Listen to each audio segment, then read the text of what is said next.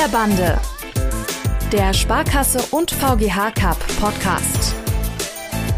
Präsentiert von Hotel Sachsenross. Euer Gastgeber in Lütgenrode.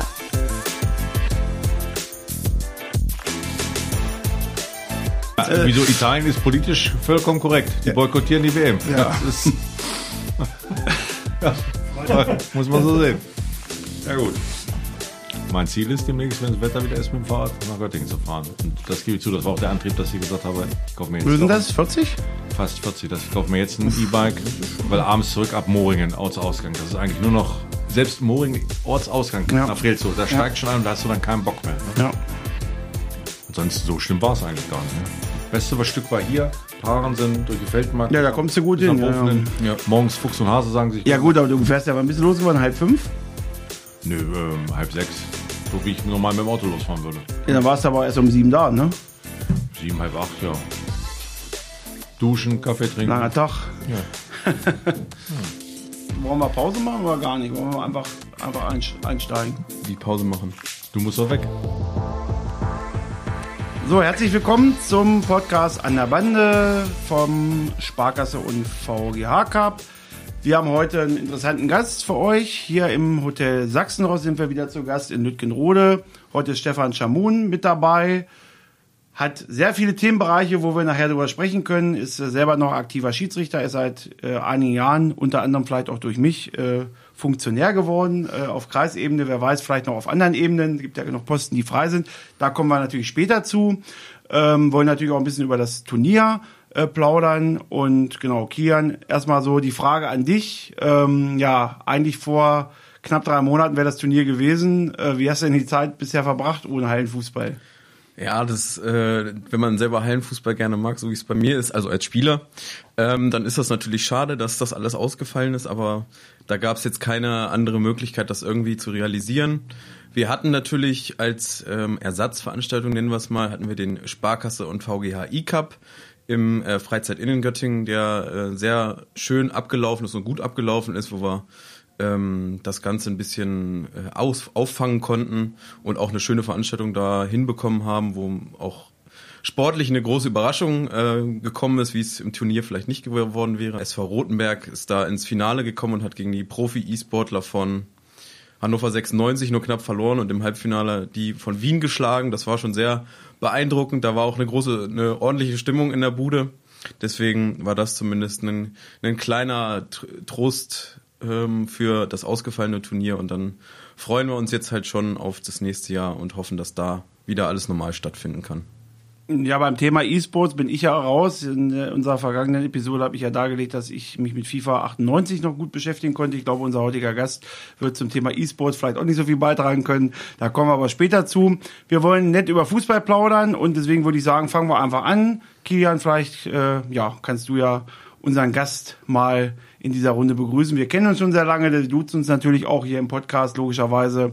Äh, genau, dann würden wir einfach mal starten. Genau, Stefan, du kannst dich ja einfach mal uns oder vor, zumindest mir, JP kennt dich ja schon gut genug und den Zuhörern einmal ganz kurz vorstellen und ähm, am, am Ende deiner, deiner Darstellung vielleicht einen kleinen Hinblick zum Turnier, wie so dein, ähm, was deine Berührungspunkte mit dem Turnier waren in den letzten Jahren. Ja, hallo in die Runde. Mein Name ist Stefan Schamon. Ich bin 49 Jahre alt und seit über 30 Jahren, 36 Jahren genau äh, gesagt, schon Fußballschiedsrichter, habe diverse Spielklassen rauf und runter erlebt mit. Höchste Klasse war Oberliga, tiefste Klasse war jetzt am letzten Sonntag die erste Kreisklasse mit Pfeifen war äh, als Linienrichter auch bis zur vierten Ebene mit äh, aktiv unterwegs mit und durfte auch ein paar Jahre, damit sind wir beim Thema, in der Lokhalle beim Turnier mit pfeifen. Okay, ja, das ist doch schön, dass du auch da deine Erlebnisse hattest. Ja, ähm, die Zuhörer werden es schon kennen. Jeder Gast muss sich bei uns dem Fragenpressing stellen und da stellst du keine Ausnahme. Deswegen frage ich dich, Stefan, bist du bereit? Ja, Welcher Verein leistet in der Region die beste Jugendarbeit? Landkreis Nordheim, FC Eintracht Nordheim. Das beste Bier ist Das Einbecker Bier. der schönste Platz in der Region. Mein Heimatort Laumberg. Das beste Essen ist Meine Heimatkneipe Hagedorn. die beste Schiedsrichterpfeife ist. Fox 40. Wobei kannst du dich am besten entspannen? Tasse Kaffee im Büro. Dein schönstes Spiel als Schiedsrichter war? Lokalderby SVG Göttingen gegen Göttingen 05 vor zweieinhalbtausend Zuschauer. Das beste Verkehrsmittel ist? Jetzt neu das E-Bike. Videoschiedsrichter, ja oder nein? Ich würde es gerne machen, muss aber selber alleine pfeifen. Das beste Restaurant der Region? Kommen wir zum Thema vorhin Hagedorn mit XXL-Schnitzel. Dein Vorbild als Schiedsrichter? Bernd Heinemann. Danke, Stefan. Bitte. Ja, waren ja ein paar interessante Fragen dabei. Auf jeden Fall äh, bist du ja sehr heimatverbunden. Äh, ich weiß das natürlich aus vielen Jahren. Wir kennen uns ja äh, über 20 Jahre, dass du in vielen verschiedenen Bereichen engagiert bist. Aber wir kommen mal auf ein paar Antworten noch zu sprechen. Du hast gesagt, das Oberliga Derby 05 gegen SVG, das war wann? War es in 2000 dann schon? Das oder was war davor? Anfang 2000. Es ging um den Aufstieg. Die haben beide noch in der Landesliga gespielt und wer da äh, gewinnt, war eigentlich prädestiniert für den Aufstieg. Letztlich ist SVG sogar an Goslar dann gescheitert beim Aufstieg. Damals ist dann Goslar aufgestiegen mit. Und das war ein Nachholspiel in der Woche, zweieinhalbtausend Zuschauer, die hatten Probleme, Eintrittskarten überhaupt ranzukriegen. Ich habe später anfangen müssen mit. Und ähm, war also vom ganzen drumherum ein Spiel, was man eigentlich hier auf der Ebene lange Zeit nicht mehr haben wird mit. Die Zuschauerzahlen gehen runter. Ich wurde im Spiel auch gefordert. Es hat aber Spaß gemacht und es gab auch eine schöne dritte Halbzeit. Ja, das ist ja beim Fußball definitiv wichtig. Ähm, genau, kann man ja vielleicht, bevor wir zum Thema Schiedsrichter noch ein bisschen genauer kommen, äh, du hast ja eben schon angesprochen, wird man in der nahen Zukunft vielleicht nicht mehr erleben. Die Zuschauerzahlen gehen ja, ich sag mal, per se eher zurück. Äh, Im Moment, wenn man mal nach Göttingen guckt, SVG kämpft in der Oberliga um den Klassenerhalt, 05 kämpft in der Landesliga um den Klassenerhalt. Ähm, Eintracht Nordheim, wenn wir auf deinen Heimatkreis mal zu sprechen kommen, kämpft um den Klassenerhalt auch in der Oberliga. Das heißt, die Region ist ja, was das Sportliche angeht, schon sehr auf dem absteigenden Ast. Äh, siehst du da in den nächsten Jahren, dass sich das vielleicht nochmal verändern kann? Oder wirst du eher glauben, dass das, ähm, ja, dass der Trend sich so fortsetzen könnte? Ich denke mal, es wird der Trend leider weiterhin nach unten gehen, weil ganz einfach in der Region A erstmal die Spielerzahlen äh, weiter rückläufig mit sind. Wir haben kaum noch Jugendmannschaften mit. Äh, Und natürlich auch, dass gewisse Rahmenbedingungen nicht mehr mit da sind, dass Sponsoren mit fehlen, ohne die leider Gottes einiges nicht mehr mitgeht. Wenn ich noch weiter zurückdenke, in meinem Heimatkreis SVG Einbeck, die haben mal die damalige Verbandsliga Niedersachsen, vierte Liga mitgespielt und krepeln jetzt heute im wahrsten Sinne des Wortes auf Kreisebene mit rum. Es gibt andere prominente Beispiele, Südharz, Walkenried, die mal höherklassig mit waren. Da geht es nur mit Geld und wenn das natürlich auf einmal rausbleibt, dann sieht es ganz dunkel aus. Ja, definitiv. Aber da kommen wir später nochmal bei dem, in dem Themenkomplex äh, Jugendspieler nochmal dazu. Wollen wir vielleicht mal beginnen mit deiner Schiedsrichterkarriere, Kili? Was würdest du einen so prominenten äh, ehemaligen Oberliga-Schiedsrichter, übrigens ganz kurz, ich habe gestern gehört, dass die Altersgrenze in der Bezirksliga weggefallen ist. Es war bis nämlich bis äh, in dieser Saison so, dass die Schiedsrichter mit 50 aus der Bezirksliga ausscheiden müssen. Das heißt, du wärst natürlich nochmal prädestiniert, nochmal einzusteigen. Comeback, ja. So, du hast deine Frage noch nicht komplett gestellt. Du meintest, Welche Frage würdest du unserem äh, Gast als erstes stellen zum, zum Thema Schiedsrichter? Ich meine, da gibt's ja auch als Spieler, du bist jetzt auch lange dabei, bist selber Jugendtrainer. Äh, was brennt dir da so auf den Nägeln? Was würdest du Stefan gerne mal fragen zu der Schiedsrichterkarriere? bei, bei den ganzen Möglichkeiten an Fragen, da muss ich jetzt mal ähm, kurz überlegen. Ähm, mich interessiert, mich, ähm, ich finde es immer spannend, ähm, wie man mit so ähm, schwierigen Situationen vor allem umgeht. Ähm, sei es mit Spielern, ähm, sei es mit Trainern, sei es mit Zuschauern und so weiter. Ähm, da hat man in den 36 Jahren, Ja, waren's, da ja. hat man sicherlich einiges schon erlebt. Klar äh, kann man sich das dann ähm, versuchen, irgendwie so die einzelnen Situationen zu vergleichen. Aber wie, wie man so in, in bestimmten Krisensituationen umgeht und was man da machen kann und was man vielleicht auch einfach erlebt hat. Das wäre, glaube ich, so meine, die spannendste Frage für mich. Also was ich für mich festhalten kann, dass ich durch die Schiedsrichterei auch ein gehöriges Maß an Menschenkenntnis, Menschenführung im positiven Sinne, weil ein Schiedsrichter ist ja eigentlich auch ein Spielleiter. Du musst die Leute so ein bisschen begleiten, einfangen, beruhigen. Ähm, da habe ich einiges auch für mich, für meine persönliche Entwicklung erlebt mit. Zwei Beispiele dazu mit. Am Sonntag gab es eine strittige Szene. Die eine Mannschaft wollte am liebsten, dass ich dem Spieler rot zeige, bis über beide Ohren. Die andere Mannschaft hat gemeint, das war nie im Leben ein Foulspiel. Ähm, ich habe den Spieler dann zur Seite äh, gezogen mit und habe mich ganz allein mit ihm unterhalten. Und was ich ihm erzählt habe, das war, was wir gestern Abend im Fernsehen geguckt haben. Aber das ganze Volk dachte halt, naja, er schmeißt nicht raus, aber er macht jetzt wenigstens ihn zur Minna und äh, erzählt ihm ein paar Takte mit. Also auch Psychologie, Außendarstellung, Einfangen. Oder ein anderes Beispiel, was mir mein älterer Schiedsrichterkollege gesagt hat, was ich erst lustig fand. Wenn jemand zu euch in eine Kabine kommt und will meckern, bietet ihm einen Stuhl an. Ich fand das blöd, weil dann sitzt er und er ist in der Kabine erstmal länger drin. Aber er hat den Hintergrund, wer sitzt, meckert nicht so, als wenn er steht. Und tatsächlich, das war Samstag, Sonntag habe ich in Fallersleben bei Wolfsburg gepfiffen, drei rote Karten, kurz vor Schluss einen Strafstoß noch mitgegeben. Und dann kam der Trainer natürlich rein von der betroffenen Mannschaft und hat sich aufgeregt bis über beide Ohren. Ich habe ihm den Platz angeboten. Ich hatte zufälligerweise im Stadionheft gelesen, dass er Geburtstag hatte vor zwei Tagen.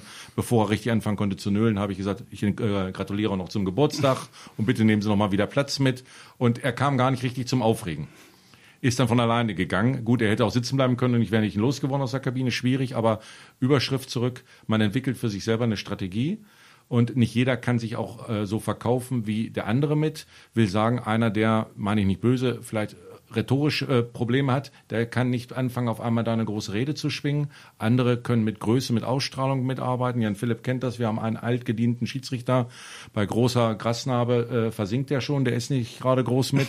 Der kann nicht viel mit körperlicher Ausstrahlung machen. Der macht dann was mit, mit Witz und Erfahrung mit. Also es gibt nicht die Blaupause, aber es ist auch ganz viel Psychologie dabei, Leute einzufangen und wieder zu beruhigen. Mhm. Jetzt fällt mir dazu natürlich gleich noch eine Anschlussfrage ein.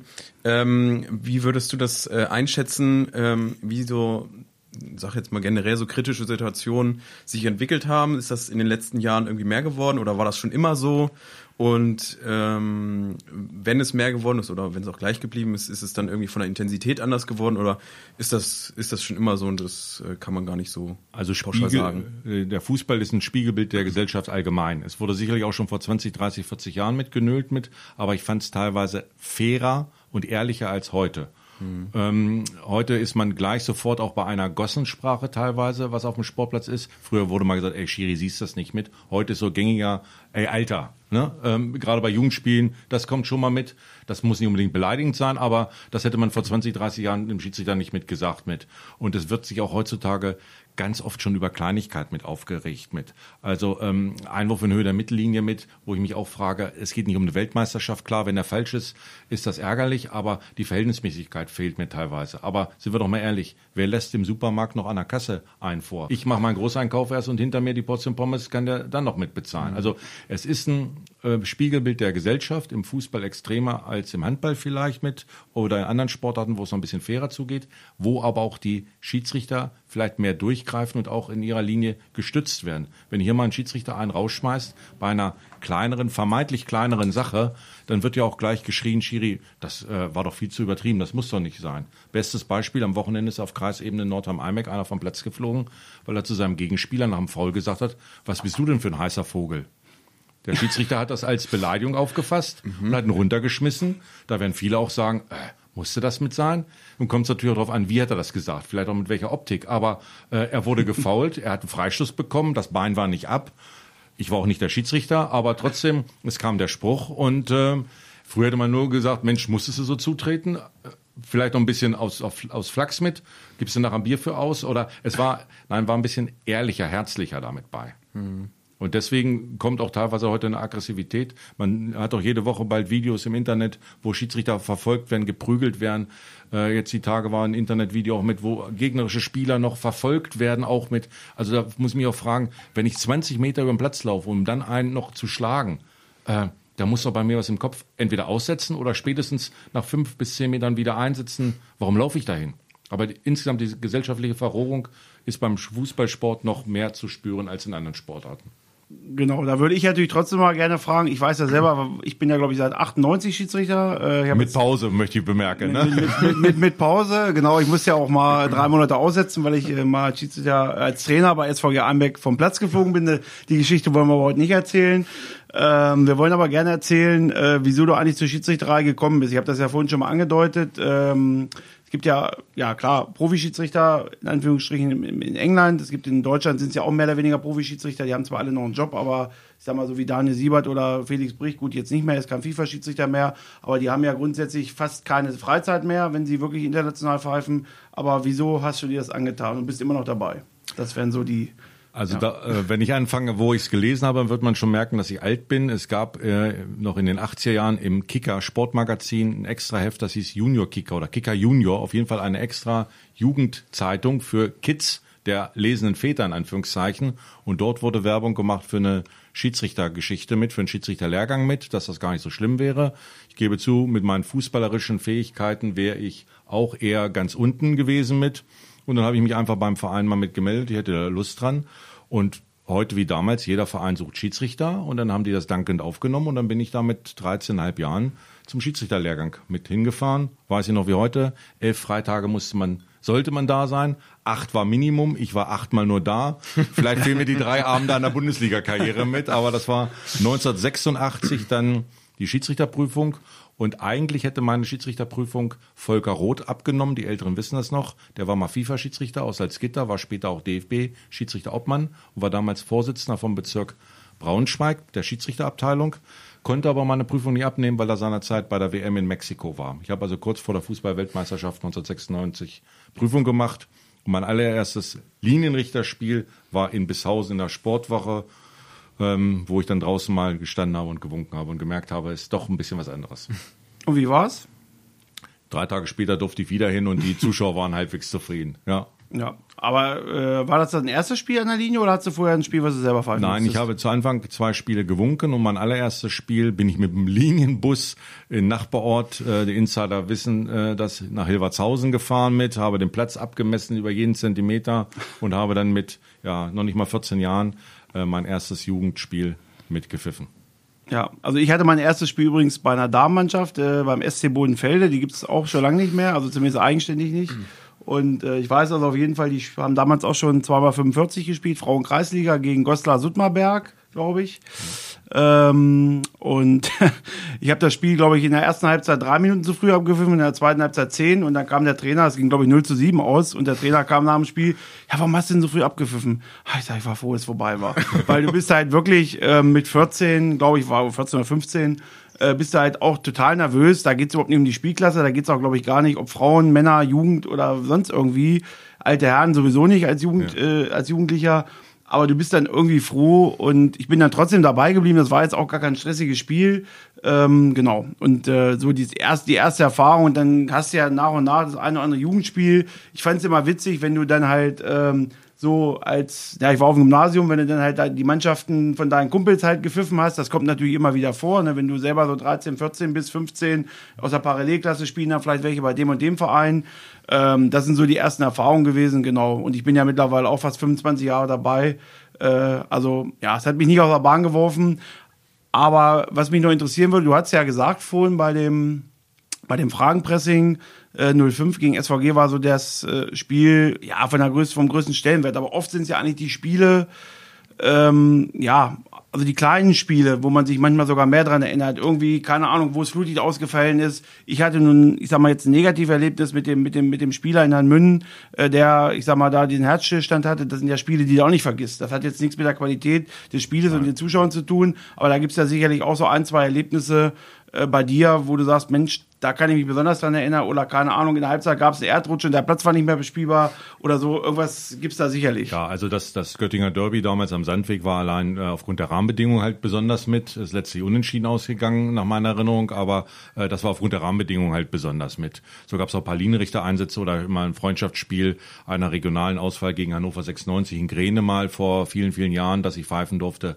Das ist aufgrund der Rahmenbedingungen. Spielerisch von der Anforderung mit her äh, gab sicherlich viel, viel äh, mehr Spiele, die einen ähm, ja, gefordert haben. In Breitenberg früher war es immer mit interessant als Beispiel mit äh, gegen eine Braunschweiger Mannschaft habe ich etwas gemacht, was äh, die Zuschauer bis heute wohl nicht verstanden haben. Da habe ich nach 44 Minuten abgepfiffen, weil sich zwei Spieler geschlagen haben äh, untereinander. Die habe ich auch beide mit Rot rausgeschmissen. Und dann bin ich rausgegangen und habe dann zu Beginn der zweiten Halbzeit gesagt, so, erste Halbzeit fehlten aber noch drei, vier, fünf Minuten. Und die spielen wir durch, alle auf alte Plätze und dann machen wir nur Halbzeitpause, äh, indem wir nur die Seiten wechseln. Da kamen ganz viele an, die mich nicht wegen der roten Karten fragten, sondern nur, ob das überhaupt zulässig ist. Oder aber ähm, in Werratal mal, dass ich mich nach 75 Minuten auswechseln lassen musste, weil ich nach ähm, Torerfolg in meinem Blog reinschreibe, wer das Tor geschossen hat und nicht sehe, dass ich den Ball volle Düse an den Kopf bekomme. Und das nächste, was ich sehe, dass ich am Boden liege mit. Das sind dann so Geschichten auch mal mit, ähm, nie körperlich versehrt worden durch andere Spieler, aber den Ball halt mal abbekommen und äh, halt zu Boden gefallen mit.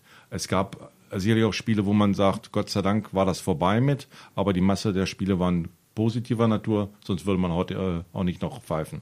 Gab es schon mal eine Situation in den 36 Jahren, wo du gesagt hast, ich mache das nicht mal weiter? Ja, gerade in der Jugend zu Anfang mit, mit äh, ja, engstirnigen, jähzornigen und nicht gerade netten, fairen Betreuern draußen. Ähm, bei dem einen oder anderen Herrenspiel danach war nicht der Wunsch aufzuhören, aber die Überlegung, hast du alles richtig gemacht mit. Na, aber ich kann Jungschiedsrichter heute verstehen, die äh, nach dem dritten, vierten Spiel hinschmeißen. Das ist ja das, was ich vorhin schon mit andeutete von der, von der Äußerung von draußen wo einfach dann die Akzeptanz fehlt und die dann äh, ja fertig gemacht werden im wahrsten Sinne des Wortes. Und wenn man da nicht ein bisschen Rückgrat mit hat und ein bisschen auch positive Energie rauszieht, dann schmeißt man halt schneller hin. Ja? Ja, definitiv. Äh, obwohl mir gerade auffällt, dass, äh, obwohl wir uns so lange kennen, glaube ich, erst ein einziges Mal irgendwie zusammen als Schiedsrichter unterwegs waren. Kann das sein? Ich glaube, bei den Rainer Zagen oder so? Ich habe nach Qualität meinen Assistenten immer mitgenommen und deswegen, Jan Philipp, warst du nur einmal mit dabei in Rainer Zagen. Genau, äh, war ein Austauschspiel im hessischen Bereich mit. Unser altgedienter Kollege war auf der anderen Seite ja. mit dabei. Und ähm, ohne dass ich es böse meine, auch da hast du gemerkt, dass Winken draußen auch was anderes ist als Pfeifen. Definitiv. Also nicht jeder, der gut pfeift, ist auch ein guter Winker und umgekehrt mit. Ja? Das kann ich ja fast als Kompliment jetzt auffassen, weil er gesagt hat, gut pfeifst. Ich weiß nicht, ob das jetzt auf mich bezogen war. Äh, Kili, wie sieht's eigentlich mit deiner äh, Schiri-Karriere aus? Hast du schon mal ein Spiel gepfiffen oder äh, bist du bisher äh, drüber weggekommen. Ja, also, ja, was heißt ein Spiel gepfiffen? Ich äh, stand schon mal als Schiedsrichter auf dem Platz, das waren aber dann, dann Jugendspiele. Also, mh, bei uns ist es ja so, dass bis zur D-Jugend kein, also F- und E-Jugend äh, gibt es keine Schiedsrichter, die angesetzt werden. Sprich, das muss dann immer irgendwie vom äh, Verein geregelt werden. Und ähm, wenn ich dann da mal da war, dann habe ich das auch mal gepfiffen. Und ähm, E-Jugend wird dann ja auch schon mit Abseits gespielt und so weiter, zwar auf dem, noch auf dem kleinen Siebenerfeld. Da merkt man aber schon, wenn man selber jahrelang Fußball gespielt hat und sich auch über Schiedsrichter aufgeregt hat, dass das alles nicht so einfach ist. Und ähm, das äh, ist wie in vielen anderen Situationen auch, wenn man das von draußen sieht, kann man viel drüber meckern und viel drüber erzählen und sagen, das könnte ich ja viel besser, auch wenn man jetzt normale Spiele sieht. Ist beim Schiedsrichter-Dasein aber genau das Gleiche und deswegen sollte man das immer erstmal vielleicht mal selber gemacht haben, um da dann den Schiedsrichter bewerten zu können. Vielleicht wäre das auch mal eine, eine sinnvolle Maßnahme für äh, entbrannte Betreuer oder ich kenne das auch häufig von Vätern leider, ähm, Mütter, Mütter bei Jugendspielen, ja. Mütter bei Jugendspielen. Okay, Mütter habe ich jetzt so tatsächlich, glaube ich, selber noch nicht erlebt, ähm, dass man denen dann mal sagt, ja, ja gut, dann äh, als als Schiedsrichter vielleicht einfach mal hingehen und ihm die Pfeife in die Hand drücken, ihm oder ihr, und sagen, ja gut, dann pfeif du doch weiter, wenn du es besser weißt. Also hab, ich habe schon mal gemacht, einmal. Das das das wäre sowas, wenn wenn wenn ich glaube ich Schiedsrichter wäre, würde ich genau sowas machen, weil das gehört sich einfach nicht. Also das ist vielleicht auch ein bisschen kommt auch ein bisschen auf die Generationen an, aber ich meine jetzt äh, Mütter und Väter der äh, aktuellen Jugendspieler, die sind jetzt zwischen 30 und 40 Jahren, sage ich jetzt mal grob, die sollten schon ein bisschen wissen, was Respekt und so, so ist. Deswegen sehe ich das alles ein bisschen, ein bisschen schwierig, wie das sich aktuell entwickelt. Jetzt, äh, ich mache jetzt gerade eine C-Jugend, da ist das alles, alles entspannt, ist das nicht schlimm. Ähm, da habe ich jetzt diese Saison noch nicht äh, solche Situationen erlebt. Ich kenne es aber trotzdem leider auch. Ähm, selbst bei den Kleinen, wo es wirklich um nichts geht und sich dann da aufgeregt wird über kleinste Dinge für eine, eine Abseitssituation oder sonst was, das verstehe ich dann selber auch nicht. Da bin ich dann vielleicht auch zu sehr Fußballromantiker, aber ähm, das sollte man irgendwie einfach hinkriegen. Und ich meine, in anderen Sportarten wie im Handball klappt es ja auch. Also da habe ich selten Leute über den Schiedsrichter meckern hören. Ich habe da auch schon einige, einige Spiele gesehen, da äh, wird sich nicht so darüber äh, beschwert. Und wenn man sich als Spieler beim Handball beschwert, dann ist man mit, aber sowas von schnell mit zwei Minuten runter. Da, so schnell kann man gar nicht gucken.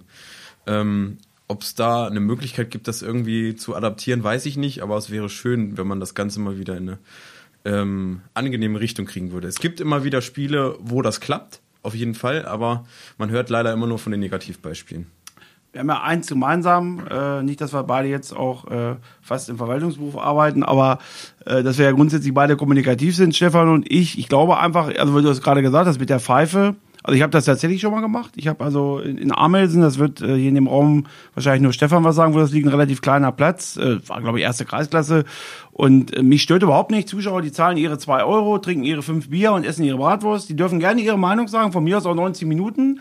Aber wenn ich einen erlebe, der bei jedem Pfiff, egal ob du für, gegen, Einwurf links, rechts entscheidest, bei jedem Pfiff kritisiert und irgendwann beleidigen wird, dann sagst du dir irgendwann mal, das kann er von mir aus auch mal 10, 15 Minuten machen, aber irgendwann sagst du dir mal, jetzt ist irgendwann Schluss und da habe ich einfach wirklich nach dem Freistoßpfiff habe ich lautstark nochmal gepfiffen, habe gesagt, klar, Moment bitte, bin hingelaufen, so dass jeder gehört hat, auch in einer gewissen Lautstärke gesagt, hier, weißt du was, wenn du alles besser kannst, dann trinke ich da ein Bier, setze mich da hin, du nimmst die Pfeife und du fährst weiter.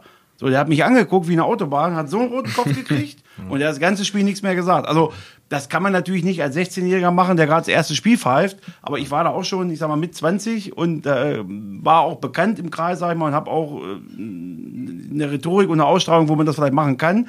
Aber ich, da sehe ich einfach die größten Probleme. Das kann jetzt ein Jungschiedsrichter nicht machen. Was macht ein Jungschiedsrichter, wenn, wenn fünf Eltern beleidigt werden? Das ist ein großes ja, Problem. Ja, das ist ja auch, äh, insgesamt sind wir da bei dem Thema, deswegen auch äh, Betreuer sollten viel mehr mit pfeifen oder auch Zuschauer oder Eltern oder Väter. Ich habe mit ein paar gesprochen, die dann auch Jugendspiele gepfiffen haben, äh, die dann auch mal ehrlicherweise sagten, boah, jetzt merke ich erst, wie schwierig das alles mit ist. Und jetzt habe ich zwischendurch ein bisschen mehr Verständnis für euch mit. Ähm, das ist auch, was mir mitunter fehlt, dass man, selbst wenn man geduscht hat, danach sich dann nicht wenigstens vernünftig darüber unterhalten kann. Nach dem Motto, ich stand auf dem Sportplatz halt links vom Strafraum, du standst rechts als Betreuer vom Strafraum mit. Oder vielleicht sogar ein Sportplatz, der eine kleine Erhebung hat, wo er da von außen das besser sogar sehen kann. Äh, wir haben im Landkreis Nordrhein einen Sportplatz, der liegt so ein bisschen im, im Tal schon mit, äh, in Hilvertshausen. Da sieht man teilweise von oben wirklich alles viel, viel besser als, Zus äh, als Zuschauer, inklusive mhm. Abseits. Und klar können die sich aufregen, aber dann die Verhältnismäßigkeit nach dem Motto, wo stand der Schiedsrichter? Konnte er es überhaupt mit sehen? Und wir brauchen uns nicht alle küssend umarmen beim Spiel, um Gottes Willen. Frauenspiele vielleicht mal ausgenommen. Aber ähm, man muss vielleicht irgendwann dann auch mal nach dem zweiten, dritten durchatmen und sagen, konnte er das überhaupt sehen, konnte er das nicht mitsehen? Oder halt, was ich am, am Sonntag mit hatte, mit irgendwo dann auch den Mannschaften gesagt habe, wer 2-0 führt, Großchancen hat und in der letzten Minute noch einen Strafstoß verschießt, der kann sich nicht drüber ärgern, dass er 3-2 verloren hat. Dann kann es nicht an mir mitgelegen haben. Ne? Also das haben die auch selber teilweise. Und da fehlt mir so ein bisschen die Verhältnismäßigkeit. Ein Stürmer trifft aus zwei Minuten das Tor nicht.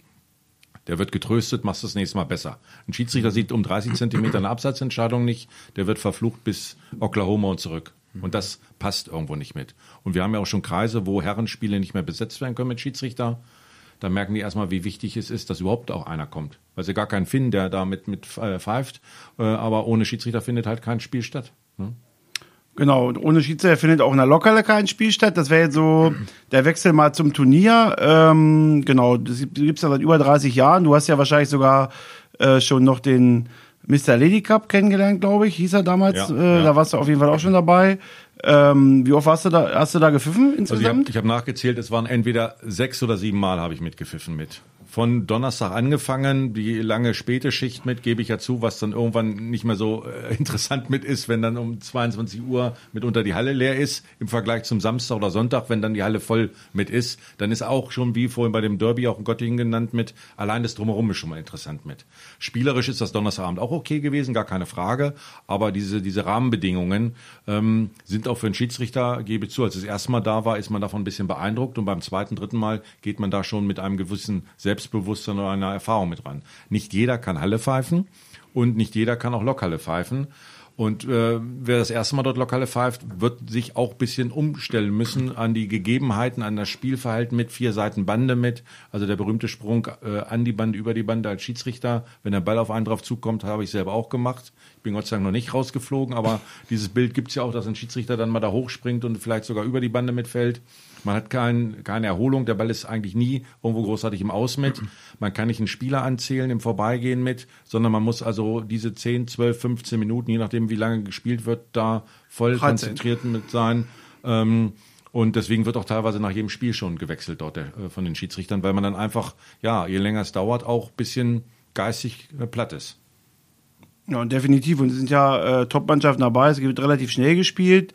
Ähm, du hast gesagt, sechs, sechs, sieben Teilnahmen waren es insgesamt. Gab es da auch irgendwie so, so Highlight-Spiele, wo du sagst, Mensch, da äh, kann ich mich insbesondere lernen, außer so an die Zuschauer, obwohl ich ja nochmal darauf zurückkommen muss. Du hast ja eben gesagt, gerade so die Spiele Donnerstagabend, obwohl das meistens, also für die Schiedsrichter die schwierigsten Spiele sind. Also wenn die Halle nicht mehr so voll ist, also ich kennst als Trainer halt, da sind ja meistens die Duelle Regios gegeneinander, ne? ich sag mal ja. Nordheim gegen 05, wo du halt gewinnen musst. Wenn du Vierter werden möchtest, da ist eigentlich der Schiedsrichter gegen Ende des Tages, finde ich, immer viel mehr gefordert, als wenn er 96 gegen Rumo oder zu Beginn pfeift. Das stimmt vom Spielerischen her, ich möchte es auch teilen. Das Spielerische ist Donnerstagabend vielleicht gar nicht schlechter miteinander, aber die Rahmenbedingungen, diese leere ja. Halle mit im, im Vergleich dann zu Samstag oder Sonntag, äh, wenn sie richtig pickepacke voll mit ist. Und auch ein Schiedsrichter ist ja nur ein Mensch mit. Äh, es gab mal vor Jahren den Spruch, jeder Schiedsrichter könnte auch Bundesliga pfeifen. wenn man die 80.000 im Stadion nicht mit hätte. Ja, und das sagen ja auch, ich komme gleich noch zu deiner Frage zu Lockerle, aber das sagen ja auch manche Schiedsrichter, dass jetzt in der Pandemie, wo kein Zuschauer im Westfalenstadion war oder in der Allianz Arena, dass es teilweise leichter für die zum Pfeifen waren, weil die äußeren Einflüsse nicht da waren und weil man auch jeden Ballkontakt mit hören konnte.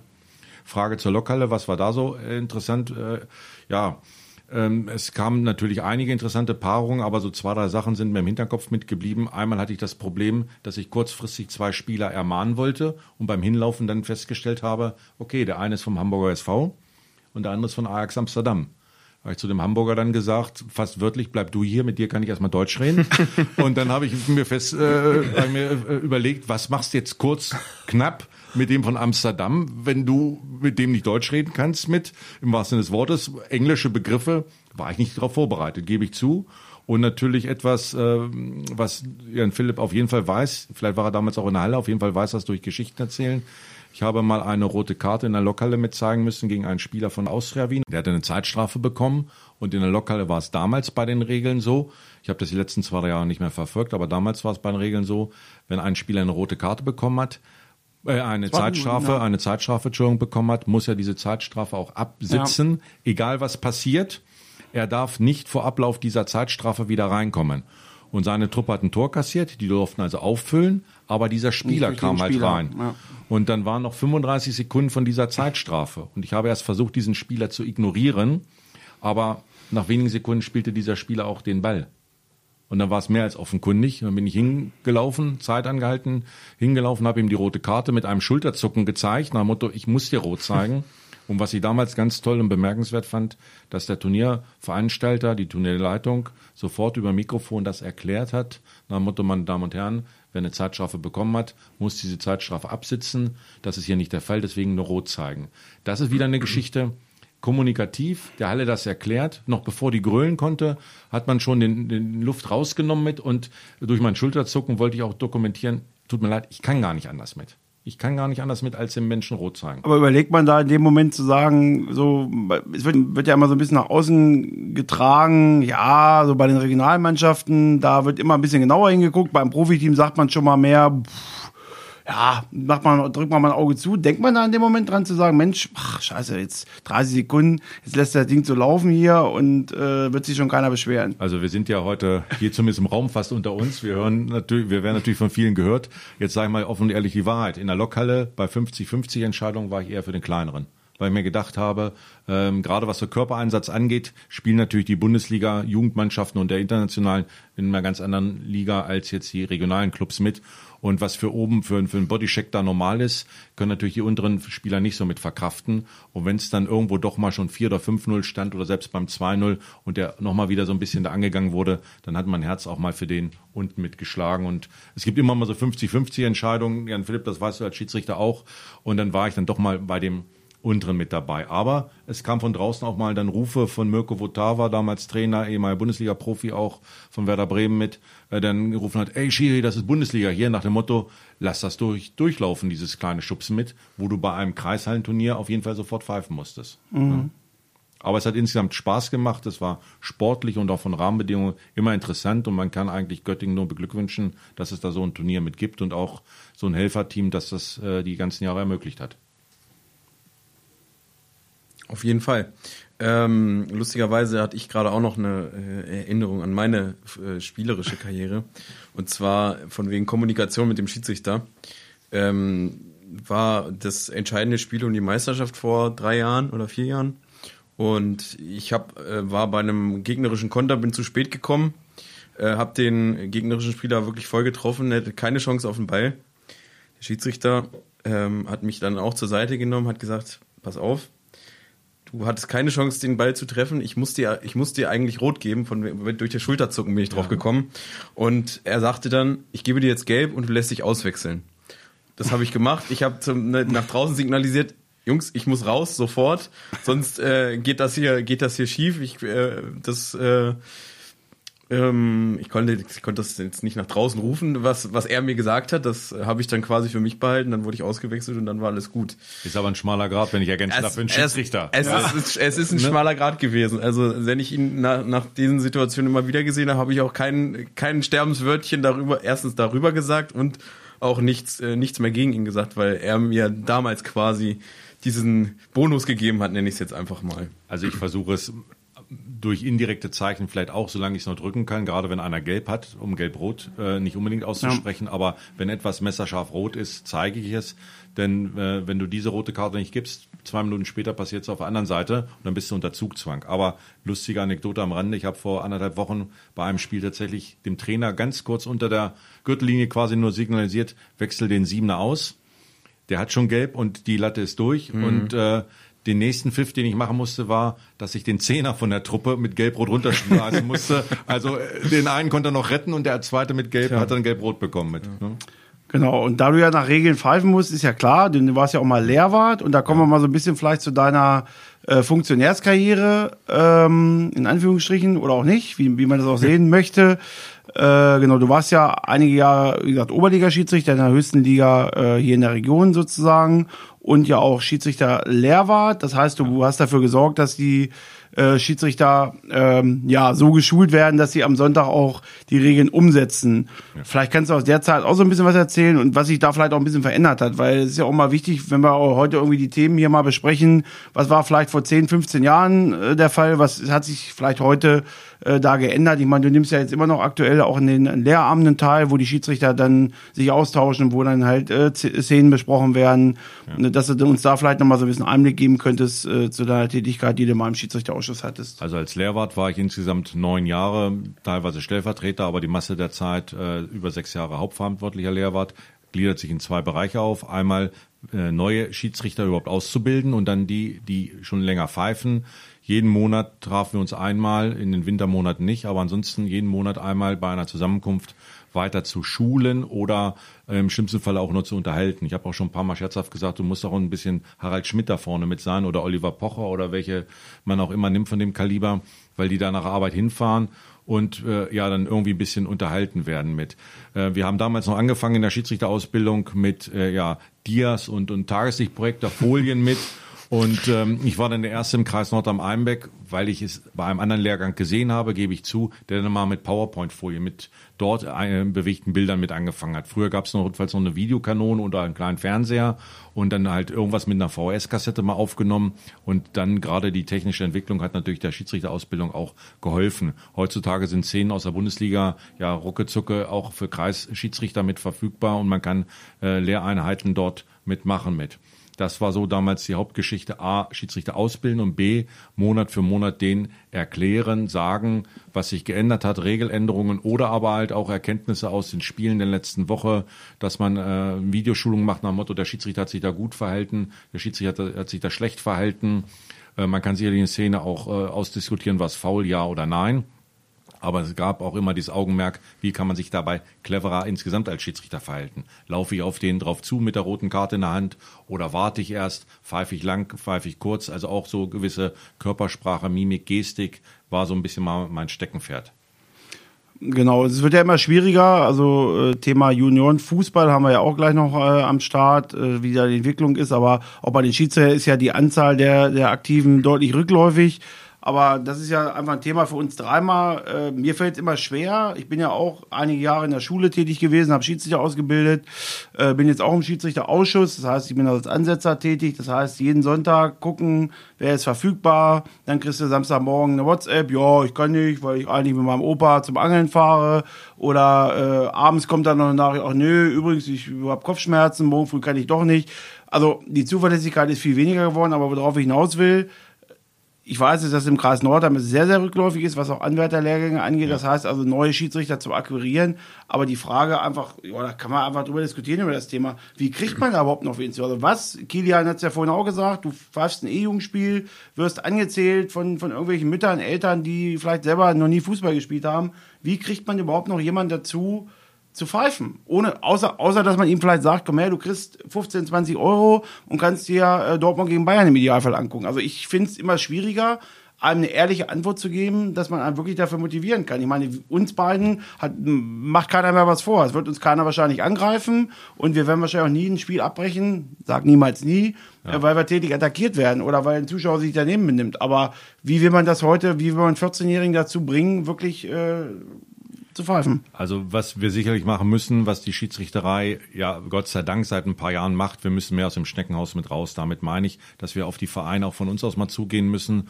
Ähm, Jan Philipp, du hast das ja damals in deiner äh, Trainerkarriere auch schon mal gemacht und es gab einen einzigen Verein, der es im Kreis Nordrhein-Albeck auch gemacht hat, der mich einfach mal eingeladen hat zu einem Trainingsabend. Da wurde dann eine halbe Stunde weniger trainiert und dann bin ich da hingefahren und habe die dann äh, ein bisschen durchs Regelwerk mitgeführt, auch mal um Verständnis geworben, denen teilweise auch äh, Tipps gegeben, wie sie das Regelwerk auch für ihre Zwecke nutzen können wie sie auch beispielsweise eine Spielszene so gestalten können, dass es eben kein strafbares Zeitspiel ist, aber trotzdem sie einen gewissen Vorteil daraus mit haben mit. Und jetzt heutzutage mit den Medien, es wird ja teilweise schon genutzt mit, aber ich glaube auch, wir müssen insgesamt noch mehr aus dem Schneckenhaus mit raus, müssen von uns aus auch auf die Vereine mal zugehen, auf die Gesellschaft an sich mit. Werbung ist so ein äh, Oberbegriff, nein, aber einfach ins Gespräch mitkommen, runder Tisch oder wie auch immer und ähm, mit den Schiedsrichterkollegen insgesamt mal äh, uns einig sein, dass wir mehr in die Fläche mitgehen und auch von uns aus einen Schritt mitmachen, denn auf uns selber wird kaum einer darauf zukommen, leider Gottes. Und zwanghaft jemanden zu verdonnern, was du gesagt hast, Kieler, der muss damit hin, ist immer schwierig. davon bleiben die wenigsten mit über. Also man muss sie versuchen zu begeistern, aber von alleine kommt fast keiner mehr. Da müssen jetzt die neuen Medien genutzt werden mit, dass äh, wir dort weitere Schiedsrichter bekommen. Ja, ich kenne es noch von unserem alten äh, oder auch aktuellen ähm, Schiedsrichter Obmann, der hat immer auf der Vorstandssitzung vom Kreis gesagt, es gibt immer so ein Datum, bis wann die Vereine ihre ähm, Schiedsrichter melden müssen. Äh, ich sage jetzt einfach mal 10.12. Und der hat dann auf der Vorstandssitzung hat er erzählt, ja, Verein XY hat einen Tag später, nachdem sie angeschrieben worden sind, ob sie nicht jemanden melden möchten. Leider konnten wir keinen geeigneten Kandidaten finden. Also die haben sich noch nicht mal einen Tag Zeit genommen, äh, um jemanden zu suchen, sondern haben gleich geantwortet, nö, wir haben keinen Bock, wir kümmern uns gar nicht, wir melden lieber gar keinen. Und ja. das ist äh, auch so das Problem, glaube ich, dass in den Vereinen es immer weniger gibt, die sich darum kümmern. Es gab früher, gibt es auch heute teilweise noch, aber wenige immer noch einen Schiedsrichterbeauftragten bei den Vereinen. Aber ich meine, wenn man schon keinen Vorsitzenden findet, wer findet dann Schiedsrichterbeauftragten? Das wird ja allgemein äh, schwieriger. Und ähm, ja, ich denke mal, das ist schon ein großes Problem, weil das wird uns in Zukunft definitiv noch betreffen, dass wir es noch erleben werden, dass viele Spielklassen gerade im Jugendbereich und vielleicht auch irgendwann im Herrenbereich einfach gar nicht mehr besetzt werden können, weil wir kein, kein Personal mehr haben. Ja, ketzerisch ist für mich die Frage, was stirbt eher, die Zahl der Mannschaften ja. oder die Zahl der Schiedsrichter? Ja, der, auf, dem, auf dem Trichter war ich jetzt auch gerade, ob das, ob, nicht, dass sich das Problem selbst, selbst löst, das glaube ich nicht. Ähm, aber klar, du hast in beiden Richtungen hast du, hast du leider diesen Rückgang zu verzeichnen. Ähm, das wird ähm, nicht einfacher. Und ähm, ich, ich habe jetzt auch keine, zumindest auch für die Schiedsrichtergeschichte, keine, keine Patentlösung. Ähm, ich weiß nur nicht, ob das, ob das schon gemacht wurde. Da war jetzt nur gerade so der Gedanke, dass äh, man dem, wie man dem entgegenwirken kann, dass die, die jungen Schiedsrichter vor allem die, die ihre ersten Spiele machen, da halt schon die Negativerlebnisse haben, dass man die halt ähm, irgendwie Begleitet, sch schafft, dass sie, ähm, ja. dass sie dabei bleiben. Und da war genau dieser Gedanke eben dieser das gibt's ja, genau das, ne? das gibt's, aber da muss dann immer noch mal einer mit da Ja gut, und das, das hilft ja auch, ehrlich, ehrlich, gesagt hilft das auch nicht. Wir haben das ja okay. auch. Du hast dann Paten, die angesetzt werden. Was hilft dir aber, wenn der Schiedsrichter drei Stunden vor Spielbeginn absagt, er hat wieder irgendwas. Ne? Also ja. man kann vieles planen, aber auch die Schiedsrichterei ist genauso wenig wie der Fußball planbar. Heute, ne, ihr habt so Sonntag selber im Fußball erlebt, du hast 16 Mann im Kader, auf einmal hast du morgens nur noch 10, weil sechs kurzfristig Absagen. Das ist bei der Schiedsrichterei auch nicht anders. Und deswegen ist das, finde ich, äh, immer immer schwieriger planbar und äh, da müssen wir einfach mal gucken, wie sich das Ganze, Ganze so entwickelt. Und ich sag mal, der Anreiz ist ja gekommen. Es gibt jetzt mehr Geld seit, seit letzter Saison. Aber ich glaube, das spielt mittlerweile auch gar nicht mehr die große Rolle, ob da einer 20 oder 40 Euro für ein Spiel kriegt. Ähm, gut, für manche schon, aber ich glaube, für einen Jungschiedsrichter ist das nicht zwingend der Anreiz. Und eine Anmerkung noch zum Paten. Da sieht man auch wieder äh, fehlende Akzeptanz. Das ist tatsächlich vorgekommen. Ein Schiedsrichter Pate war mit los und hat dann auch mal draußen den Zuschauern gesagt, ich bin hier der Schiedsrichter Pate, quasi der Trainer des Schiedsrichters mit und wenn er heute einen Fehler macht, ist sein erstes Spiel, also seid doch mal bitte friedlich. Nein, keinerlei Akzeptanz von den, von den Mannschaften. Die Jugendmannschaft hat teilweise drei Trainer schon mit. Das ist alles normal, dass eine, Mannschaft einen Trainer mit hat. Aber dass ein Schiedsrichter einen Trainer oder Betreuer oder Paten mit hat, wird dann teilweise auch nicht mit eingesehen. Also insgesamt äh, müssen wir da auf vielen Seiten angreifen. Und das Schlimmste ist halt sonntags oder samstags die ja, Einflüsse von außen. Mhm. Gut, ähm, wir haben jetzt sehr, sehr viel schon über, über Schiedsrichter und die, den Nachwuchs und so weiter gesprochen. Ähm, beim Nachwuchs wollen wir bleiben, allerdings jetzt eher auf den, äh, auf den äh, Mannschaftspart, sage ich jetzt einfach mal. Ähm, JP hat es schon angedeutet, du bist jetzt auch äh, schon seit längerem im Jugendausschuss tätig als Funktionär. Ja. Ähm, erzähl uns doch einfach mal ein bisschen darüber, was da so deine Arbeit ist und was, was da die Erfahrungen ja, kurz gesagt, angefangen habe ich als technische Hilfe von Jan-Philipp Bremsen für die Gestaltung der Hallenspielpläne. Ähm, und jetzt inzwischen bin ich ähm, der Kreisjugendobmann äh, im Kreis Nordrhein-Albeck, also der Vorsitzende für den ganzen Jugendbereich, bin dafür verantwortlich, dass auf Kreisebene die Spielpläne mit funktionieren, die Mannschaften eingeteilt werden, dass äh, irgendwann klar ist, dass A gegen B spielt an dem und dem Tag mit und dass man auf die Terminwünsche mit eingeht. Aber insgesamt haben wir dort, wenn ich von meinen Anfängen äh, jetzt zurückblicke bis heute, wir haben eigentlich jedes Jahr durch die Bank durch einen Verlust von Mannschaften A bis einschließlich G-Jugend im Kreis Nordrhein-Albeck von mal zwei, im Extremfall auch mal acht, neun Mannschaften mit. Die äh, Ortschaften, die früher sich vielleicht noch nicht mal gegrüßt haben, die machen jetzt äh, Jugendspielgemeinschaften, ganz mhm. extrem ist im Uslarer Bereich da hinten jetzt mal mit, ist ja auch nicht weit weg hier von uns. Ähm, da wird jetzt eine große Jugendspielgemeinschaft gemacht von Ortschaften, die früher äh, eigenständig mit waren und die jetzt einfach die Not haben und die Notwendigkeit haben, dass man da sich zusammenschließt mit. Und in ein paar Jahren hat man natürlich dadurch auch weniger Herrenmannschaften mit. Aber da bin ich jetzt so seit Jahren reingerutscht und das macht mir eigentlich auch unheimlich viel Spaß. Aber was man früher vielleicht nicht so gesehen hat als Spieler oder auch als Schiedsrichter, äh, dieser Verwaltungsapparat, der hinter dem Fußball auch mitsteckt mit. Und wir machen das hier unten alles ehrenamtlich. Wir sind ja nicht so wie DFB oder FIFA oder mhm. sonstige Funktionäre, die teilweise aus meiner Sicht, stehe ich auch zu, vielleicht schon den Kontakt auch zur Basis verloren haben mit. Das ist vielleicht sogar auch ein, ein weiteres Problem, was das Ganze noch irgendwie befeuert, sage ich jetzt mal. Und äh, gerade so dieses Ehrenamtliche ist ja auch dann wieder wieder ein Problem. Ich weiß nicht, wie ihr da im, im, in dem Ausschuss dann äh, aufgestellt seid, ob es da auch schwierig ist, neue Leute zu finden. Man auf, hört ja auch immer Fall. wieder, ähm, was jetzt zum Beispiel einfach Alter betrifft, dass das die die Altge Altgedienten, sage ich jetzt mal, von früher sind und die machen das nur, weil es keinen anderen gibt. Halten ja. zur Stange und ja. äh, die Jüngeren springen nach zwei Jahren ab oder drei. Beste ja. Beispiel noch mit war unser Kreisvorsitzender, Kreis Nordrhein-Albeck. Letztes Jahr, der hat gesagt, er hört auf und dann ging es darum, wer wird neuer Fußball-Kreisvorsitzender. Mhm. Und ja, es, der, der Ball lag zwischen zwei Personen, die beide aber schon genug am, am Hacken mit haben. Und dann gebe ich zu, ist mir auf einmal ein Mitte 30-Jähriger vor die Füße gefallen, mehr oder weniger, der dann neuer Kreisvorsitzender geworden ist. Aber eigentlich, wenn der sich in die Riege der anderen Kreisvorsitzenden stellt, glaube ich, der fällt auf bis, bis über beide Ohren mit, weil eigentlich diese Funktionärsriege ist, meine ich nicht äh, böse, aber 50 plus allein um Zeit zu haben, Schrägstrich, natürlich macht man auch als Funktionär eine gewisse Karriere mit. Man äh, ja, kniet sich hoch, arbeitet sich hoch von untersten Kreisgremien äh, dann zu Bezirks- und Verbandsgremien mit und gute Leute werden immer mitgesucht. Ähm, aber halt einige bleiben es auch bis zum letzten Tag mit, weil sie halt keinen Nachfolger finden. Mhm. Ja. Auf jeden Fall. Ja, den Jugendfußball und äh, Jugendspielgemeinschaften hast du schon angesprochen ähm, und hast es ja jetzt die letzten Jahre live miterlebt über den Ausschuss mit kleinen Staffeln und so ja. weiter, wenig ja. Mannschaften oder es werden immer weniger Mannschaften, immer weniger Spieler bei den Vereinen, die sich dann zu sonst was für Konstrukten zusammenschließen müssen. Ähm, hast du da eine Erklärung, woran das liegen kann? Was sind da so deine Punkte?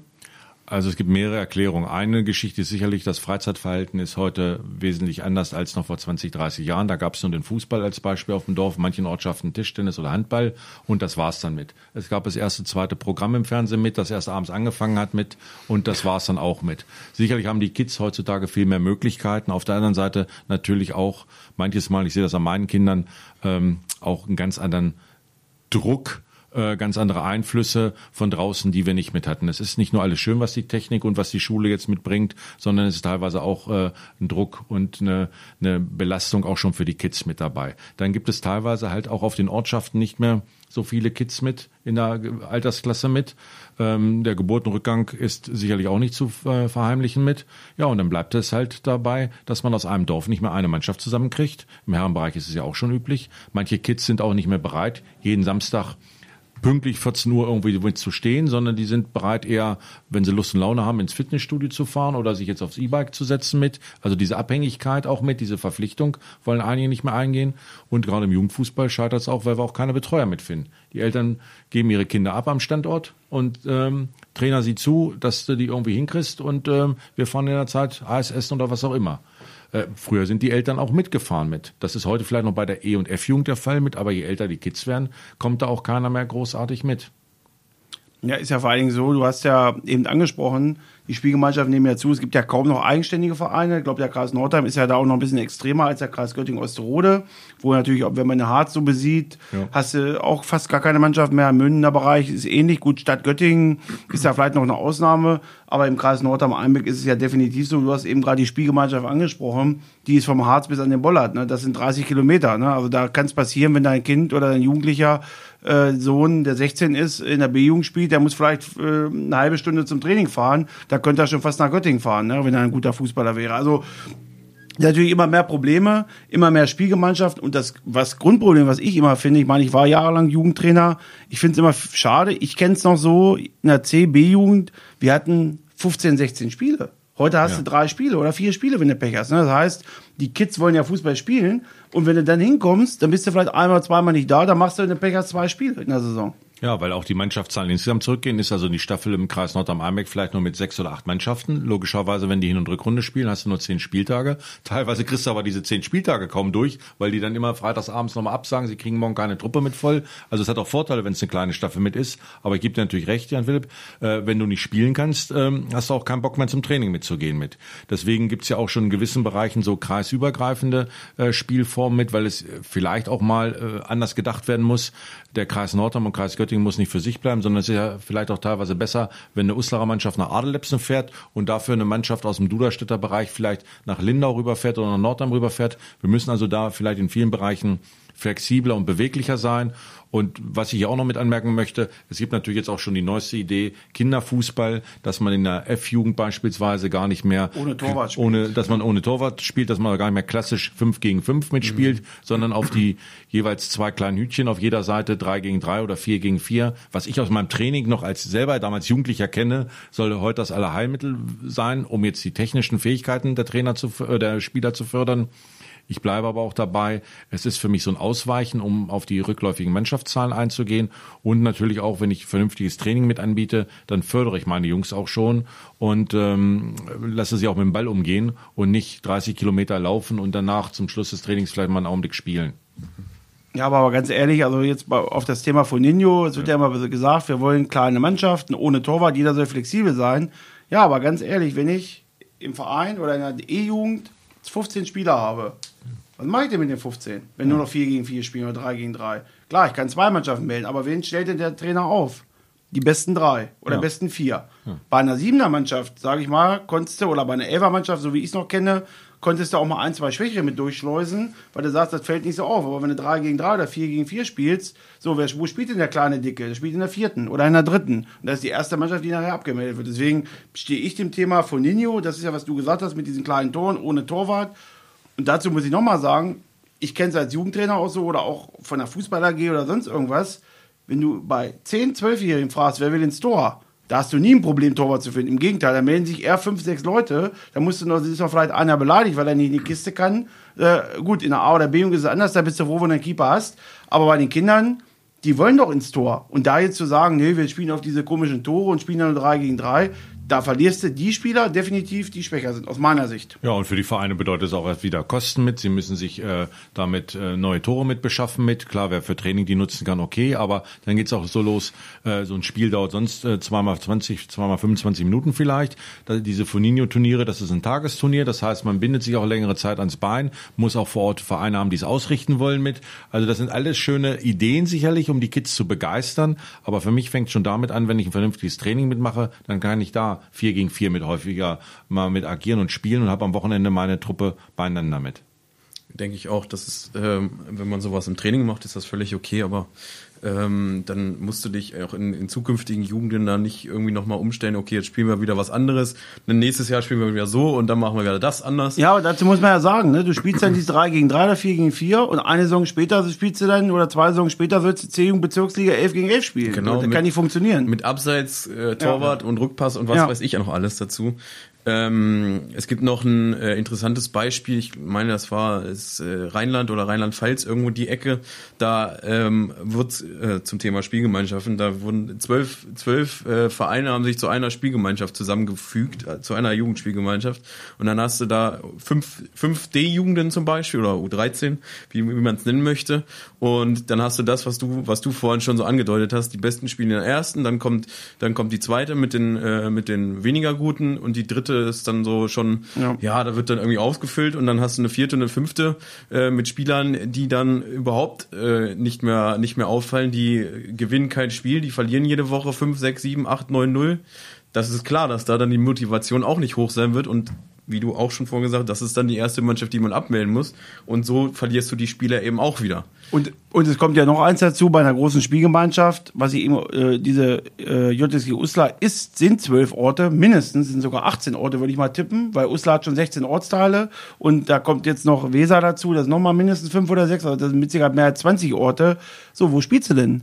Das ist ja die nächste Frage. Ne? Also ich kenne es ja auch als Funktionär. Wenn ich Vorsitzender vom Sportverein bin, nehmen wir mal da ein Beispiel TSV Lauenberg, du bist irgendwo in der Spielgemeinschaft, ja, dann möchte dein Vorsitzender natürlich auch, dass die A, B oder C-Jugend oder mal die E-Jugend auf dem Platz spielt. Aber wenn du natürlich, ich sag mal, zwölf Orte hast und hast vielleicht insgesamt sechs Mannschaften, wo wird denn dann gespielt? Das kommt ja auch dazu. Also die Vereine leben ja auch so ein bisschen noch von, von, den, von den Einnahmen. Sag ich mal, dass auf dem Sportplatz überhaupt noch was los ist. Wie viele Sportplätze gibt es in der Region, wo gar nichts mehr stattfindet? Wo es noch Vereine gibt, wo, sag ich mal, auch teilweise mit, mit dem Platz nicht mehr viel passiert. Aber ich finde, das ist aus meiner Sicht auch ein großes Problem. A, was du natürlich sagst, irgendwie die Schwachen fallen trotzdem irgendwie hin drunter, weil du fährst dann zum Training von der fünften 15 Kilometer und bist trotzdem noch Ersatzspieler und irgendwann, wenn die Truppe jede Woche zehn Stück kriegt, dann melden wir die Mannschaft irgendwann ab. So, und wenn dann Stammverein XY sagt, oh ja gut, wir zahlen hier jeden Monat, sag mal, ich sag mal, Betrag 5000 Euro in diese Spielgemeinschaft, bei uns spielt keiner, dann überlegen die sich natürlich irgendwann auch noch, ob sie da drin sind. Ja, aber zum Thema Zahlen nochmal mit der Anzahl der Mannschaften. Es gibt ja da eine nieder ja. niedersächsische Fußball-Jugendordnung, da wird ja ganz knallhart gesagt, drei und in bestimmten Fällen fünf Vereine können eine JSG mhm. mitbilden. Ja. Auf der anderen Seite. Das wurde in dem Fall dann auch Ja, gemacht. aber äh, im Umkehrschluss muss ich natürlich auch wieder sagen, ich habe das bei mir in der Nachbarschaft mit, die Zahl drei oder fünf Vereine ist natürlich teilweise auch kurios. Ich möchte jetzt keinen in eine Pfanne treten, aber es gibt, in Göttingen gibt es drei Vereine, die sind dreimal größer je, alleine schon als bei uns auf dem Dorf im Landkreis Nordheim. Deswegen diese starre Zahl drei oder vier mhm. oder fünf passt auch nicht überall mit ganz zusammen, gerade bei ja. so einem Flächenland wie Niedersachsen. Ja. Und dann kommt die Logistik noch mit dran, mit Fahren. Ähm, da muss man teilweise, ja, jede Ausnahme holt uns ein, aber wir müssen insgesamt flexibler sein im Jugendbereich. Und deswegen, das möchte ich auch mal loswerden, freue ich mich, dass ich mit dem Kollegen aus dem Kreis Göttingen, mit dem Jugendobmann Göttingen eigentlich da relativ guten Draht aufgebaut habe. Und wir beschnuppern uns jetzt so ein bisschen und ich glaube, wir wollen nicht zwangsläufig zwangsfusionieren, aber wir sind einfach dabei, uns auszutauschen und vielleicht doch mal da ein, zwei Schnittmengen zu schaffen im Sinne der Kids, damit die vielleicht auch nicht komplett durch den ganzen Südkreis damit müssen oder Südniedersachsen, sondern vielleicht ähm, auch mal ein bisschen anders mitspielen können. Scheitert aber auch wieder an diesen starren Regularien von oben mit, Stichwort altgediente Funktionäre. Das geht nicht und äh, dann Titel ist und Abrechnen ist alles nicht so ganz einfach. Weil es aber ganz gut passt, weil das ja auch Teams sind, die bei uns beim Turnier mit dabei sind. Es gibt ja aktuell jetzt, ich glaube heute habe ich es gelesen, äh, gibt es einen, einen neuen JTV in Göttingen. Also äh, und das sind drei Großvereine, ne? Wenn ja. ich kann man ruhig ja. ja hier sagen, das ist der SC Heinberg, das ist äh, RSV Göttingen 05 und SVG. SVG ja. aktuell. Oberligist in der Herren, Heinberg aktuell Landesligist in der Herren, RSV gerade auf dem Weg vielleicht in die Bezirksliga. Also alles Vereine, die selber jetzt schon 10, 12 Jugendmannschaften haben. Und die gehen jetzt aber noch in ein JTV. Und das ist ja, und das noch in der Stadt. Das heißt, die haben wahrscheinlich nächstes Jahr, keine Ahnung, 25 Mannschaften. Aber die Frage ist, was, was, was bringt denn das? Also die haben ja nicht die Not, die Mannschaften vollzukriegen. Ich denke mal eher, die haben die Not der Qualität, dass sie sagen, okay, wir versuchen zumindest irgendwie von den besten, von den drei Teams, äh, die Besten zusammenzupacken, dass wir vielleicht irgendwie einer Mannschaft wie Göttingen 05 mal die Stirn bieten können. Also anders kann ich es mir nicht erklären. Da ist ja, was du auch gesagt hast, eine JSG ist ja nicht dazu da, um die Leistung zu fördern. Die JSG wird dann gebildet, eigentlich, wenn Vereine XY Not haben und diese Altersklassen selber nicht mehr bestücken können. Aber ein JTV, in dem Fall mit drei großen Vereinen, die über zehn, weit über zehn Jugendmannschaften haben, finde ich krass. Und ich, also ich sehe da keinen großen Sinn drin, muss ja, ich sagen. Und ist auch teilweise, da war man bereit, einen eigenen Verein wieder zu gründen. Das ist ja nicht so ganz einfach. Man muss ja auch gewisse rechtliche Vorgaben einhalten, muss einen Vorstand haben nach BGB und so weiter und so fort. Ähm, die haben einen neuen Verein gebildet und haben deswegen auch dieses Problem mit den drei oder fünf äh, Vereinen so ein bisschen umschifft mit. Und ähm, äh, die mit der JSG-Geschichte, die halten sich da starr dran. Das ist also auch eine Geschichte, ist A leistungsfördernd, aber B vielleicht auch Umgehung dieser Einschränkung. Genau, da, dazu wäre nochmal interessant, kann man das als Verband eigentlich verhindern? Also jetzt im guten JTV, habe ich ja eben schon gesagt, das ist ja ein eigenständig gegründeter Verein. Also eine JSG, hast du ja schon gesagt, kann man verhindern. Ne? Ich ja. glaube, auf Kreisebene muss das ja genehmigt werden, also ja. dass man es einfach mal so ein bisschen erklärt. Also wenn jetzt zum Beispiel im, nehmen wir mal Beispielkreis äh, Nordheim, wenn jetzt äh, Nordheim und Einbeck sind die beiden größten Vereine vom Namen her, die könnten jetzt keine JSG bilden. Von, von der Anzahl äh, sind zwei Vereine, ja, ja aber dann geht's natürlich los, äh, dass man schon mal sagt, ist das überhaupt erforderlich? Lässt man sich die Spielerzahlen mal mitgeben, die Spielerliste mit, dann kann man was mit, mit machen mit. Das kann man mit äh, handeln. Und natürlich Problem ist auch, eine JSG kann wiederum nicht aufsteigen mit. Ja? Wobei ich mich dann natürlich auch wieder teilweise frage, wenn die wirklich mal den Lauf mit haben mit äh, im Herrenbereich. Was heißt nicht aufsteigen? In den Bezirk mit aufsteigen mit. Ja? Dann höher mal mit. Oder aus dem Bezirk raus. Der Bezirk geht Be noch. Bezirk, ja. ja. aber Bezirk raus im Verband, im, im Herrenbereich ist das bei Spielgemeinschaften auch nicht mit möglich. Da frage ich mich aber teilweise auch, wenn du zwei Ortschaften mit hast, die wirklich bei uns im Kreis Nordrhein-Westfalen war Dassel, Sievershausen, die haben oder Rebachtal, die haben jetzt einfach nur auf dem Papier einen Verein gegründet, sind die gleichen Ortschaften und so weiter, heißen aber nicht mehr Spielgemeinschaft, sind, sondern sind ein Verein. Jetzt können sie auf einmal mit aufsteigen. Also teilweise dann auch für mich so ein bisschen Augenwischerei von der Zahl her. Ja, vor allen Dingen, ob es auch zeitgemäß ist. Ne? Ja. Kleiner Wink da zum Herrenfußball. Ja. Es gab jetzt äh, die SG Bergdörfer, die ja. äh, sportlich Meister geworden sind in der Bezirk, die durften nicht aufsteigen, weil sie nicht irgendwie elf Spieler nachweisen konnten, die in irgendeiner Gottes G spielen. Ja gut, mein Gott, die haben sportlich geschafft. Ich finde auch da ist man als Verband einfach mal ange, äh, ja, muss man einfach mal umdenken. Ne? Ich meine, die Zahlen sind nicht mehr wie vor 20 Jahren, wo jedes Dorf eine Mannschaft hatte. Und wegen so einer Regularien, sage ich mal, Mannschaften Aufstieg zu verbauen. Und da wir eben gehört haben, es gibt immer weniger Jugendspieler, es gibt riesige Spielgemeinschaften. Der Verband kann eigentlich nicht viel gegen machen. Man kann der, die ganze Sache umschiffen, indem man halt einen neuen Verein gründet. Und was machst du im schlimmsten Fall? Wechselt alle Spieler von A nach B. Also kannst du im Endeffekt gar nichts machen. Ja, das ist ja, es wird ja teilweise schon im F-Jugendbereich werden Spieler abgeworben, ganze Mannschaften werden schon abgeworben, damit man seine F- oder eine E-Jugend schon mit hat, weil man ab der D-Jugend aufwärts im älteren Jahren schon Ausbildungsentschädigung mitzahlen muss mit. Äh, also wer das genau durchblickt, der kann da Hintertüren mitfinden und das, äh, ob das dann immer so richtig ist. Wir sind halt auch ein Flächenland in Niedersachsen. Ja, da im Harzbereich mit hat man, selbst wenn man sich bemühen würde, hat man teilweise keine Mannschaft mehr mit. Beste Beispiel VfR Osterode hat mal mit Marco Bode zusammen in der vierten Liga um einen Aufstieg in die dritte Liga gespielt. Heute ist Dostluxpor mit, mit VfR zusammen. Und ähm, da ist auch nicht mehr viel mit möglich ja, in der Region. Genau, Stichwort Aufstieg. Äh, ich äh, aufsteigen kann ich mit meiner Mannschaft nicht mehr. Also ich muss ja erstmal sagen, bis dato auf jeden Fall eine sehr launige Runde. Ich glaube, wir könnten noch äh, Stunden uns unterhalten. Das dürfte auch gerne noch, aber gerne jetzt die nächsten äh, Minuten ohne mich. Ich, ich äh, würde mich freuen, wenn er mit Kielan jetzt noch ein paar nette Themen durchgeht. Ich verabschiede mich nämlich jetzt in mein Ehrenamt mehr oder weniger Ehrenamt, äh, nämlich in meiner Trainertätigkeit bei einer A-Jugendmannschaft und werde jetzt zum Spiel fahren, wünsche euch natürlich noch viel Spaß. Stefan, dir natürlich erstmal von mir schon mal vielen Dank, dass du am Start warst und wir trinken demnächst mal, hast ja gesagt, du entspannst dich beim Kaffee, dann komme ich mal entspannt äh, beim Beamten im Büro vorbei. Alles klar. Vielen Dank, viel Erfolg, JP. Ja, mach's gut. Genau. Ähm, wir bringen das Ganze jetzt noch entspannt zum Abschluss. Ähm, ich hatte mir jetzt noch die Frage überlegt, was du dir vorstellen könntest, wäre die beste Lösung, um aus diesen ganzen Problemen rauszukommen, jetzt mit Spielgemeinschaften und äh, Mannschaftenmangel etc. Du hast äh, schon mal diese äh, angedachte Fusion erwähnt. Wahrscheinlich wäre das ein Weg. Ich habe jetzt gerade mal überlegt, das gab es ja auch schon mit Osterode mit dem Kreis. Da war es aber auch ein, ein, ein, politisches Thema, weil ja die Kreise da so fusioniert sind. Da kam das mit dem Fußball natürlich noch ähm, quasi automatisch dazu. Ähm, wäre das für Nordheim und jetzt Göttingen Osterode auch eine Möglichkeit? Also ähm, meine altgedienten Funktionärskollegen würden jetzt vielleicht schon graue Haare kriegen, wenn sie es hören könnten. Solange der Kreis Nordheim-Einbeck eigenständig noch ein vernünftiges Spielangebot mit hat, Mhm. Muss man sicherlich nicht zwangsweise mit fusionieren. Aber wofür ich halt offen bin, dass man sich zumindest mal einen Kopf mitmacht. Wir haben so ein, zwei Gastmannschaften die letzten Jahre immer mal mitgehabt. Aus dem Landkreis Holzminden, der auch sehr unglücklich gestreckt ist mit von der Weser bis kurz vor Alfeld und kurz vor Hameln, haben wir auch schon mal ein oder zwei Mannschaften, die dicht an der Kreisgrenze sind, bei uns mitspielen lassen. Oder aus dem Altkreis Duderstadt hat bei uns jetzt auch schon mal die letzten Jahre immer mal eine Mannschaft mitgespielt.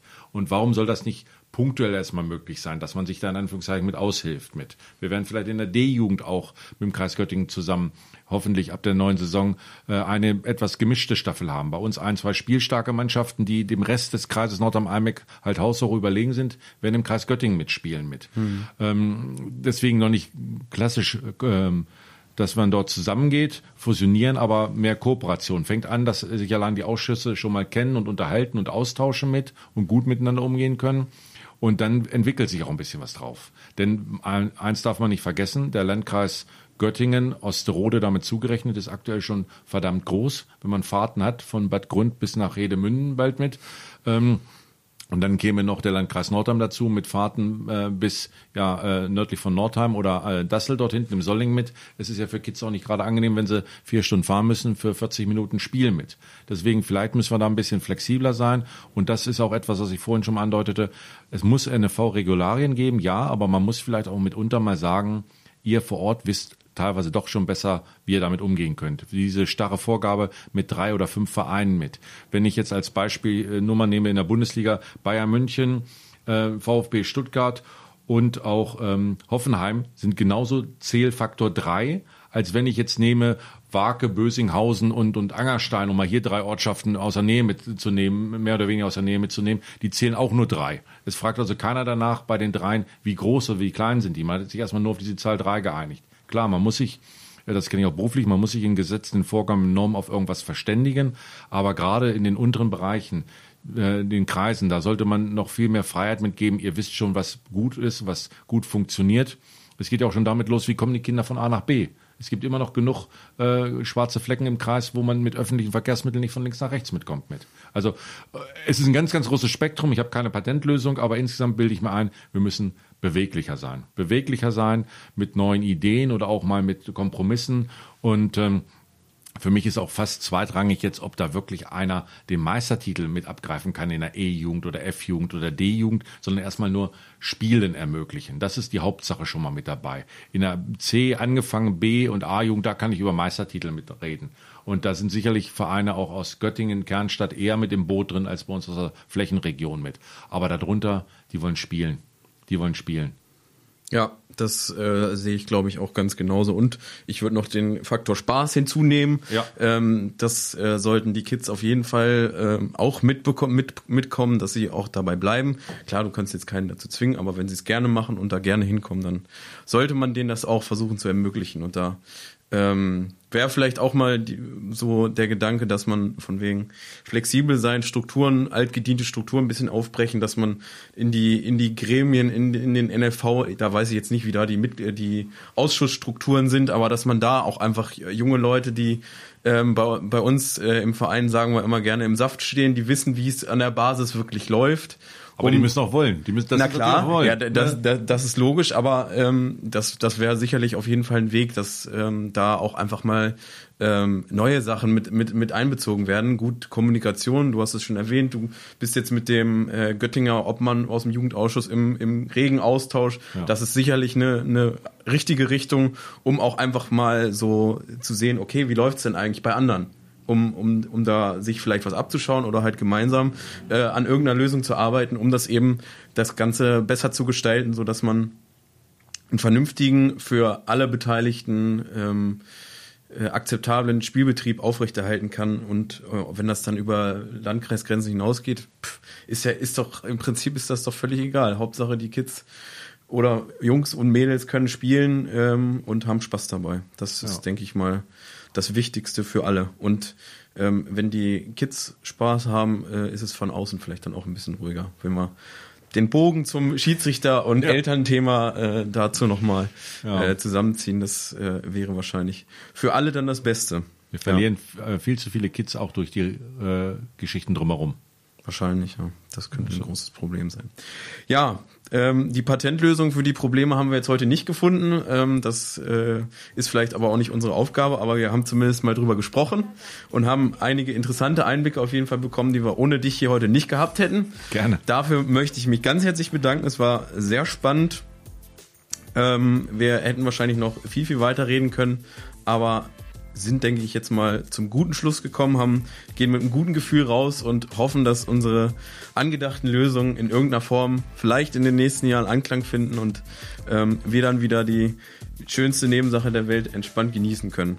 Und hoffen natürlich, dass du noch weiterhin als Ehrenamtlicher, ob Schiedsrichter, ob Ausschuss oder so weiter, ähm, uns erhalten bleibst. Gut, ich bin jetzt aus einem anderen Kreis, aber das äh, tut jetzt mal nicht zur Sache. Solche Leute brauchen wir einfach. Ich denke, die Arbeit ist wichtig, die du und wir oder alle anderen in dem Bereich machen. Deswegen können wir nur dazu aufrufen, engagiert euch, ähm, guckt mal, was man, wo es Schiedsrichterlehrgänge gibt. Es gibt sie immer wieder und dann gibt das vielleicht auch was Gutes für die Zukunft. Deswegen vielen Dank für deinen Besuch, danke Gerne. für deine Einblicke und wir verabschieden uns jetzt bei euch und wünschen euch alles Liebe und alles Gute.